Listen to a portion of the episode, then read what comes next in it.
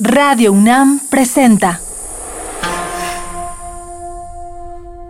México en el aire.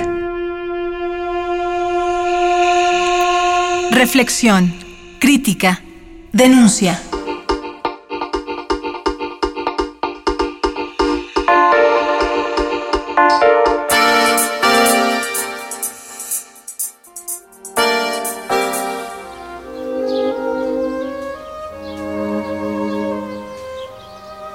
La sala en donde tiene lugar la entrevista con Roger Bartra en su casa de Coyoacán da a un ventanal detrás del que descubrimos un espacio muy singular. Se trata de un jardín enmarcado por un enorme muro natural de piedra volcánica del Chitle que hizo erupción hace más de 1600 años. Como la planta que crece en una fisura de la imponente piedra, así la voz del antropólogo emerge para romper las viejas visiones monolíticas sobre México, la democracia, la izquierda y la derecha y los intelectuales.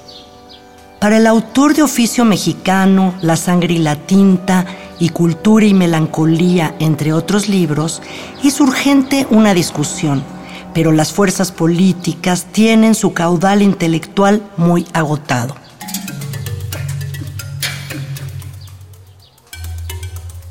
Roger, en tu libro Fango sobre la democracia proponías, dada la tensa calma del momento, que era un buen momento para el debate de ideas y que sería deseable que éste se iniciase desde la izquierda. Hoy que no vivimos esa tensa calma, ¿tú crees que es momento para debatir? Sí, cuando, yo publiqué Fango sobre la democracia, que fue una crítica a la situación política generada por las elecciones del 2006, yo creí, a lo mejor ingenuamente o con excesivo optimismo, que era el momento de una gran discusión y que la izquierda debía proponer esa gran discusión. Desgraciadamente eso no ocurrió. Yo creo que males internos a la izquierda evitaron que se ampliase la, discusión y hoy, después de situaciones tan dramáticas como la tragedia que provocó la desaparición y posiblemente la muerte de los estudiantes de Ayotzinapa, es más evidente todavía la necesidad de discusión y no obstante no veo que ocurra.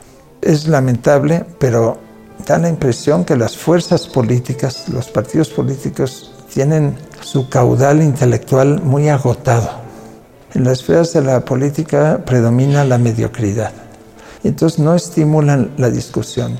Las esferas intelectuales, los grupos intelectuales, también están en una situación muy difícil. La masa de la intelectualidad está más bien inclinada hacia la izquierda pero ha sufrido una situación que a mí me parece trágica, que es que no se ha percatado plenamente de las posibilidades que ha abierto la transición democrática y que carece casi por completo de un cierto orgullo por haber transitado pacíficamente hacia la democracia. En el año 2015, solo tres países registran más de la mitad de su población satisfecha con su democracia, Uruguay, Argentina y República Dominicana. En México se obtiene el menor grado de satisfacción con la democracia, solo 19 de cada 100. Es el país que muestra el, menor nivel de satisfacción de los 18 contemplados en el estudio. Yo no veo a mi alrededor intelectuales orgullosos y contentos de la, de la transición. La han vivido muchos como una tragedia. Bueno, eso este, yo creo que castra la discusión.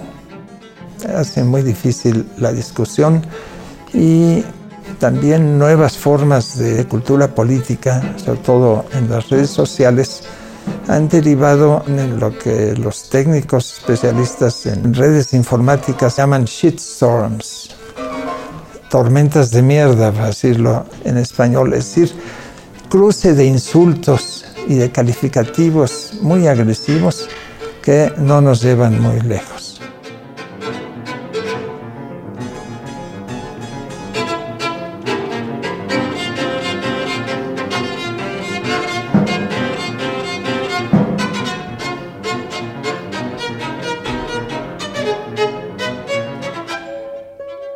Y ahora para ti, ¿cuál es el panorama de la izquierda en México?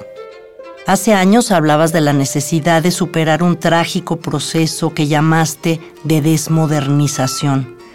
¿Tú crees que la izquierda va en ese camino? Yo creo que lo que yo llamaba un proceso de desmodernización ha afectado profundamente eh, a la izquierda. Se trata una vez más de, una, ironía, porque estoy aludiendo también a la extensión del desmadre, del caos, de la confusión en la izquierda. Yo creo que eso, eh, que ya era notable cuando utilicé eh, irónicamente el término de desmodernización en la jaula de la melancolía, eso ha aumentado. Yo creo que la, situación de la izquierda responde a lo que está pasando en todo el país, se ha fragmentado, se ha dividido. Y ahora, más claramente todavía que antes, hay dos grandes polos, ¿no? Este, de la izquierda confrontados, el polo más o menos reformista y el polo populista. Se han debilitado mutuamente, ha habido agresiones mutuas muy fuertes y eso no prevé nada bueno para la izquierda. Vamos a asistir al cerco que hace Morena en torno del Senado de la República para solicitar al presidente de Morena, Martí Batres,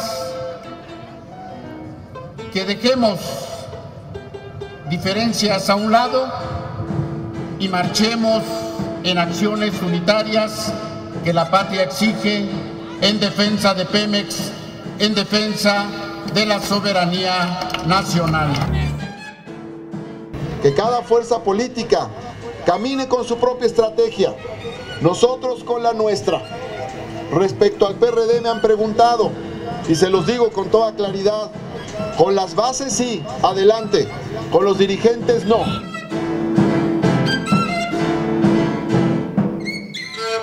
Una izquierda fragmentada eh, difícilmente puede avanzar.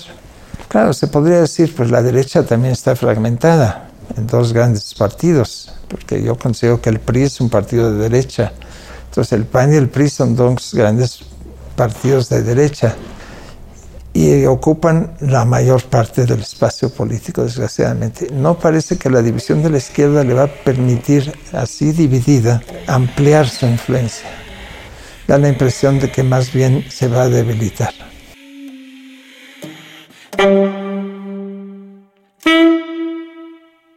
Ahora, además, hay una profunda crisis de legitimidad política, de desconfianza en las instituciones, en los partidos políticos, en los gobernantes. En ese sentido, Roger, ¿cuál es el papel de la sociedad civil? ¿Tú crees que se ha empoderado? Se ha cundido en los últimos tiempos la desconfianza de buena parte de la población, el resentimiento, hay una pérdida de legitimidad del aparato político.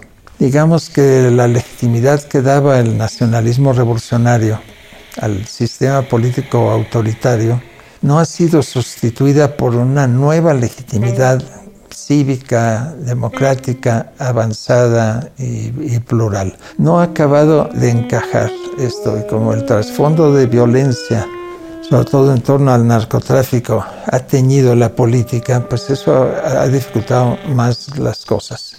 La pregunta de si la sociedad civil puede desarrollar, fortalecerse y desarrollar una respuesta es, desde mi punto de vista, que sí, sí es posible pero es muy difícil.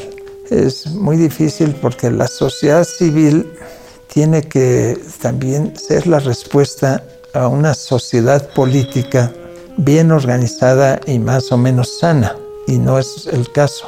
La sociedad política es una sociedad en México llena de vicios, atrasada y mediocre. La sociedad civil, por lo tanto, tiene bastantes dificultades para contrarrestar y adaptarse al entorno político mexicano, pero está creciendo. Yo creo que está creciendo también en la medida en que muy lentamente grandes capas de la población van adquiriendo una nueva cultura, algunos le llaman una cultura de clase media, en todo caso una cultura cívica, y eso, eh, eso se va extendiendo y eso va fortaleciendo a la sociedad civil. Pero una sociedad civil fuerte tiene que funcionar también frente a una sociedad política sana y eso no lo tenemos todavía.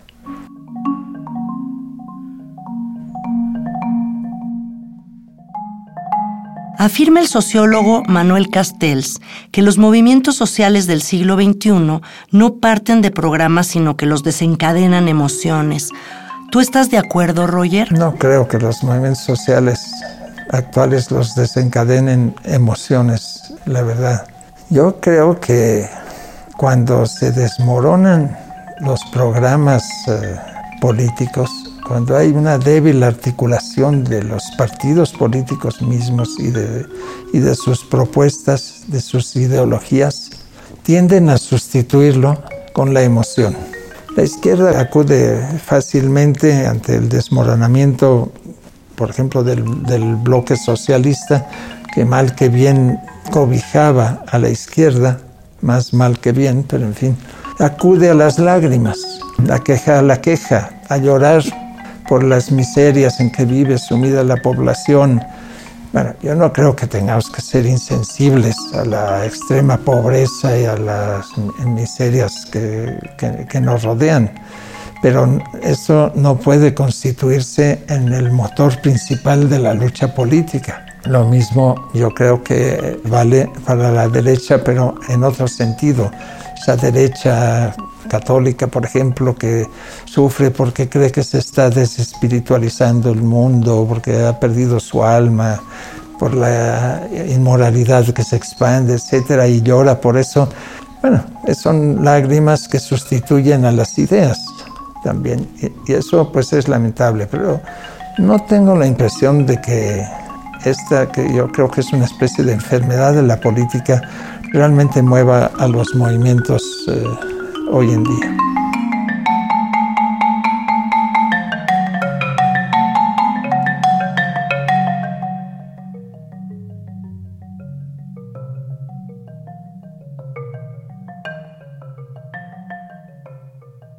En el próximo programa, Roger Bartra abundará acerca de los movimientos sociales, sobre todo aquellos encabezados por los jóvenes y los maestros dará su postura alrededor de la reforma educativa y compartirá una reflexión acerca del tejido social y la tragedia de Ayotzinapa. Los esperamos mañana. Radio UNAM presentó México en el aire. Operación Miguel Ángel Ferrini. Equipo de producción Adriana Malvido, Omar Telles, Alejandra Gómez y Jessica Trejo.